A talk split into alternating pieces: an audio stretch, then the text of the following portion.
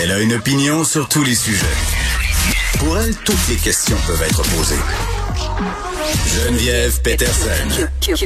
Radio.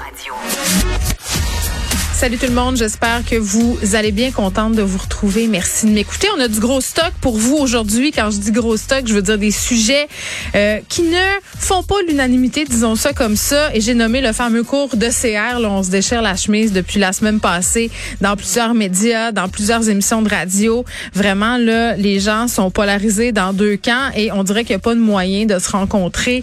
Euh, dans le milieu, c'est peut-être ce qu'on va réussir à faire avec Elsie Lefebvre et Marc-André Leclerc. Euh, parce que bon, je pense qu'il y a une mécompréhension aussi là sur ce qu'était l'ancien cours de CR versus ce que ça va être. Euh, c'est comme si on était intimement convaincu là qu'on faisait du prosélytisme à l'intérieur de ces cours-là, c'est-à-dire qu'on essayait de convertir quasiment euh, la jeunesse à la religion, à la religion catholique et aussi à d'autres religions. Là, je vous rappelle qu'on enseigne principalement dans ce cours-là les trois monothéistes, donc christianisme, judaïsme, islam, puis les autres aussi religions, hindouisme, bouddhisme, les phénomènes religieux.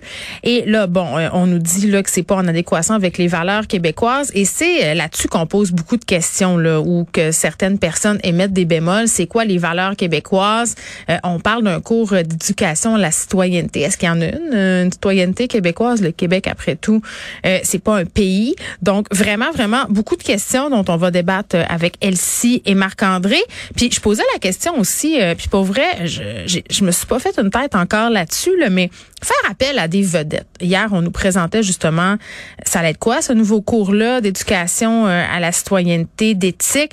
Il y avait Danny Turcotte, évidemment, pour parler d'intimidation en ligne, parce que parmi le ce qui est proposé là dans les grandes thématiques, on a tout un volet sur euh, l'éducation numérique. Ingrid Falaise aussi pour parler, évidemment, violence conjugale. Ingrid Falaise qui disait, ben la meilleure façon euh, de venir à bout de ce problème-là endémique, c'est de faire de l'éducation. Et a raison.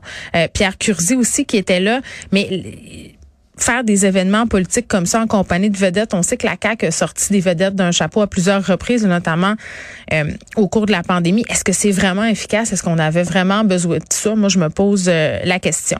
On va parler aussi euh, de la réforme du droit familial, du droit de la famille. Projet de loi 2, est-ce que c'est transforme? Parce que cœur de ce projet de loi-là, là, euh, il est question de changement de nom, de mention de sexe. Et là, vraiment, là, il y a des personnes trans qui ont beaucoup, beaucoup de questions. Il y a une lettre ouverte, d'ailleurs, qui a été publiée dans le L Québec.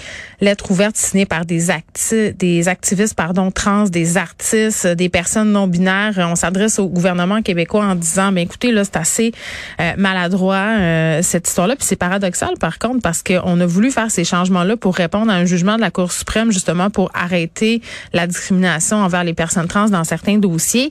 Et là, euh, c'est comme si on disait que, outre les personnes qui ont une chirurgie de réassignation de sexe, là, on pourrait pas aller de l'avant avec des papiers qui reflètent l'identité de genre euh, que la personne, dans le fond, euh, est réellement. Donc, la mention du sexe, le Québec reculerait par rapport aux autres provinces si on allait de l'avant. Donc, c'est assez, c'est assez préoccupant comme question. Donc, deux thématiques qu'on va aborder aujourd'hui. Euh, cette histoire avec la chirurgie de réassignation de sexe, mais aussi le dossier de la pluriparentalité. Il y a plusieurs personnes qui déplorent que ça soit pas euh, à l'ordre du jour. Est-ce que c'est à venir? Parce qu'on sait, là, euh, cette réforme-là du droit de la famille, elle est vaste. On va pouvoir se poser la question ensemble. Et sur une note plus légère, on va revenir sur cette pénurie de sapins de Noël. J'ai commandé le mien hier et je vous conseille de faire de même si vous voulez pas vous retrouver avec un petit bout de plastique à Noël décoré là parce que ça aurait l'air qu'on va manquer de sapin tantôt qu'on est déjà en train d'en manquer. Puis je vous donnerai peut-être un petit cue là si vous voulez commander votre sapin puis aider un organisme qui vient en aide aux mères